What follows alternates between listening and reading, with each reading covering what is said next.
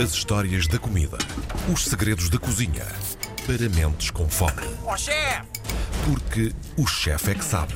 E hoje é segunda-feira, iniciamos a semana com gostosuras. Hoje até aposto que é uma coisinha doce, porque já sentimos falta. Olá, Tiago e Manuel Santos, grandes chefes. Olá, meus queridos, como é que estão? Muito bom dia, muito bom dia. Bom Bom dia. Ai, que delicado que ele está. Muito bom dia, muito bom dia, que bonito. Hoje, hoje, hoje vamos falar de coisas docinhas, porque também merecemos um bocadinho, não é? E, Claro. E quem não gosta de um bom ló, não é? Ai, um ló. Um ló.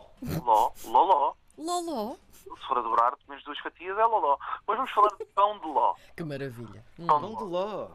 Pão de ló que é, de facto, uma, uma receita que povoa toda aquilo que é a nossa infância e aquilo que é a pastelaria portuguesa e que tem uma expressão que é engraçada, porque nos sítios é úmido, noutros sítios é seco, nos sítios é retangular, noutros sítios é redondo e sempre me causa aqui um bocadinho de impressão de perceber porque é que isto é assim, não é? Porque é que, porque é que o pão de ló tem esta característica específica e porque é que ele é tão predominante. E todos nós nunca rejeitamos um pão de ló. Isto, isto é matemático. Estamos em casa e as nossas mães dizem assim: fiz pão de ló, queres uma fatia? E nós vamos querer sempre. É, não é? Não há aquela coisa. Ai, não, não, agora não, Não, me não, não me apetece. apetece. É, nu- nu- nunca existe.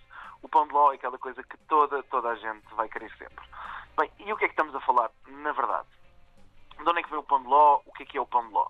Primeiro, o pão de ló é extremamente importante. Ele existe generalizado em todas as, todas as regiões do país e um pouco por toda a Europa, porque tem a ver com aquilo que nós já falámos muitas vezes, que era a importância das galinhas e dos ovos. Era aquela dinâmica que nós tínhamos que os animais de tração eram para ajudar a trabalhar no campo e aquilo que era a pequena pecuária, aquilo que eram as aves que nós tínhamos disponíveis, ah, aquilo que eu chamo a economia de capoeira, é? que existe em todas as casas, que usávamos para trocar e para alimentarmos, existiam sempre disponíveis e os ovos eram de facto uma coisa que existia disponível. E depois, associado a esses ovos, existe outra coisa muito interessante, que é uma variação que existe em vários pontos do país, que é eh, o facto de utilizarmos muito pouco açúcar e muito pouca farinha. O açúcar, porque já falámos sobre isso, era um produto caríssimo na altura, eh, e era um produto disponível para toda a gente, e daí existir esta, esta característica. Aliás, Karina Jorge, como boa pasteleira que é, eh, ainda se recordará certamente de usarmos a receita de uma colher de sopa de açúcar por cada ovo Sem que dúvida. utilizava. Sim. E, e é- esta é uma regra em muitas zonas do nosso país, em que usas uma colher de açúcar por cada ovo que utilizas, o que é uma quantidade relativamente baixa, comparamos com outras receitas tradicionais portuguesas. Era mesmo para poupar, portanto. é- Era para poupar, Principalmente se comparares com as receitas ah, que, são, que são dos doces conventuais, Sim. por exemplo, que é exatamente o contrário, que são 50 colheres de açúcar para cada ovo, que é exatamente a antítese. Mas aí havia fartura, não é? Sim, é verdade. Com aquilo que já falámos num programa anterior, Sim. o facto de eh, o, eh, o reino pagar, pagar à, à igreja e aos conventos uma parte da- do dízimo em açúcar. E, portanto, havia açúcar abundante nos conventos, que não havia na casa das pessoas, como é óbvio, porque era um produto caro. Depois há, há- há aqui características disso, há pães de ló super diversificados, super diferentes. A origem do pão de ló, a primeira receita que existe eh, de pão de ló ah, é de um livro de 1680 que se chama Arte da Cozinha de Domingos Reis, ah, que fala do pão de ló e fala do pão de ló em versão biscoito. O que é que é um biscoito? Eu acho que já falei sobre isto, mas voltamos a falar. Um biscoito, a origem do nome vem de coito. Coito, que para além de ser aquilo que nós sabemos, não é, hoje em dia, quer também dizer cozer. E o biscoito era cozido duas vezes. E porquê que era cozido duas vezes? Para remover a água disponível e não se degradar. E era muitas vezes utilizado o biscoito para ser levado para os descobrimentos, porque ia nos barcos e não se estragava ah, no, no mar.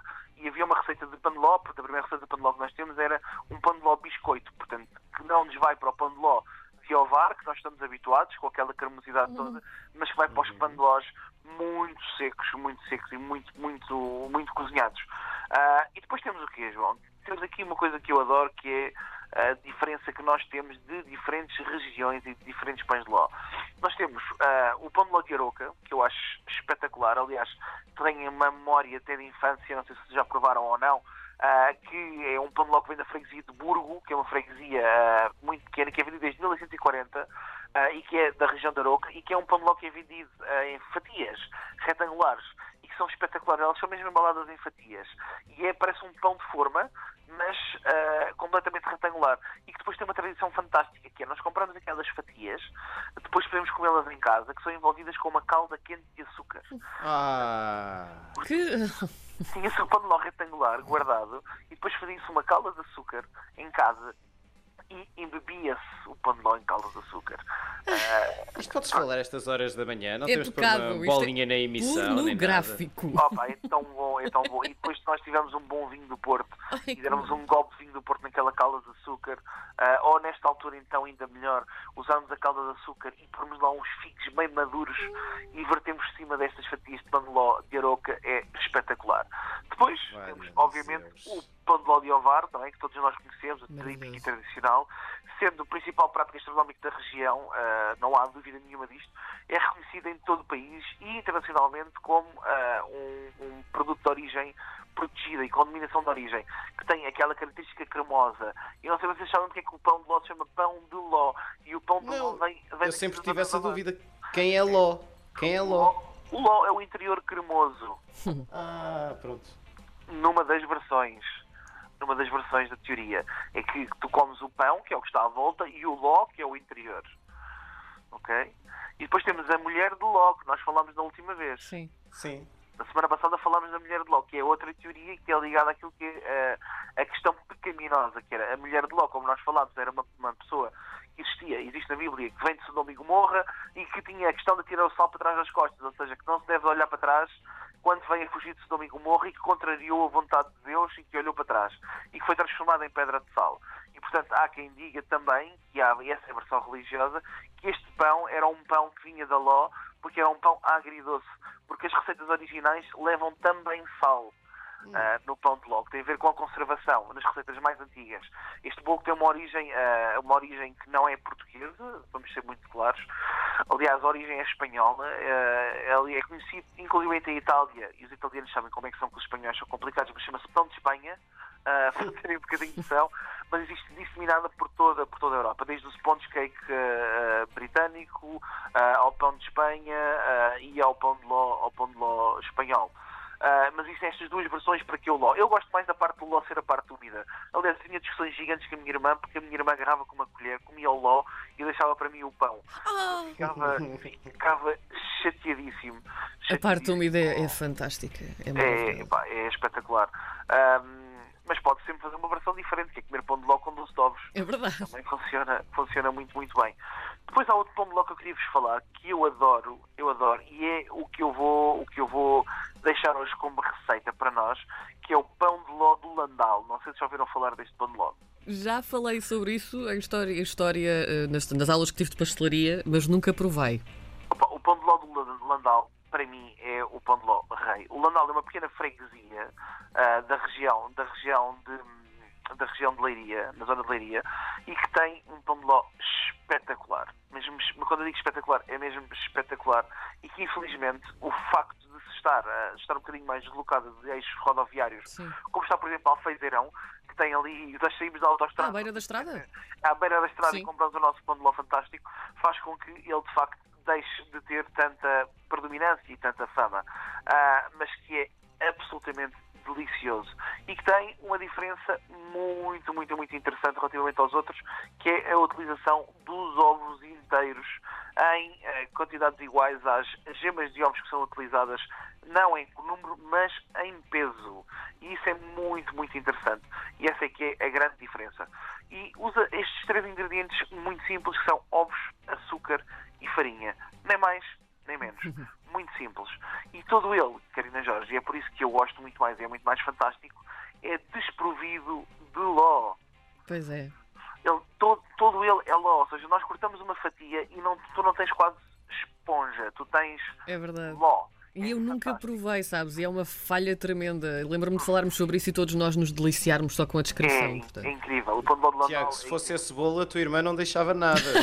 Basicamente olhavas para a caixa Ficavas sem vazia. nada.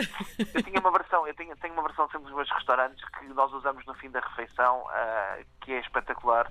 Desculpa desculpem lá aqui a arrogância de dizer que é espetacular, porque é essa? que nós fazemos um tributo ao pão de ló de Landau. Então o que é que nós fazemos? Fazemos a receita do pão de ló de Landau e depois brincamos um bocadinho com açúcares invertidos. A Karina Jorge sabe o que é que eu estou a falar, com tremolinas e coisas assim mais tecnológicas, ah, para garantirmos que ah, o pão de ló aos menos 3 graus ele derrete completamente em líquido e a partir dos 3 graus fica sólido. Então nós servimos a menos 23 graus esse, uma fatia de pão de ló ao cliente. Quando tu cortas, ele é sólido, mas quando tu pões na boca, ele tem uma textura tão arejada que rapidamente sobe aos 3 graus e derrete-se na boca e fica todo líquido. Então é uma coisa gira porque tens uma transformação na boca de uma coisa sólida para líquida e fresca. E é um pão de ló de Landau. Eu faço isto já para há uns 7 ou 8 anos. Vocês não têm noção da loucura que é, que é, que é esta sobremesa. E eu hoje queria deixar a receita do pão de ló do Landau, que era para toda a gente poder fazer e darmos o nosso contributo histórico de mantermos esta receita. Vamos lá então. Espera aí, espera aí. Para, para, para as. Olha lá a apontar, olha lá. Pronto, vamos a isso. Vamos precisar de 6 gemas de ovo tamanho L. Ok? Vamos precisar de 2 ovos inteiros tamanho XL. Muito bem. Ok? Portanto, aqui vamos ter o mesmo peso em gemas que vamos ter em ovos. Ok? Vai ser o mesmo peso. Se quiserem fazer com ovos do mesmo tamanho, imaginando, temos, imaginando temos, ora bem, dois ovos, estamos a falar de cerca de 80 gramas, temos que ter 80 gramas de gemas. Ok? A mesma quantidade de gemas para ovos. 100 gramas de açúcar, 50 gramas de farinha para bolos com um fermento. João, até que tu consegues fazer isto, pá. Sim, acho que sim. Onde Acho é que que não vem pode agora o correr mal. Vamos ligar o forno a 220 graus, o forno tem que estar bem quente, ok? E vamos bater as gemas com os ovos inteiros e o açúcar na batedeira até ficar em ponto de relevo. São cerca de 10, 15 minutos. O que é ponto de relevo? É batermos isto tudo até parecer chantilly, ok? Bem espesso. Depois peneiramos a farinha com um peneiozinho e envolvemos o creme não com colheres nem com varas, mas com a mão, Ora bem. ok? Esfregando, se tivermos pelo do braço, vão melhor ainda, está bem?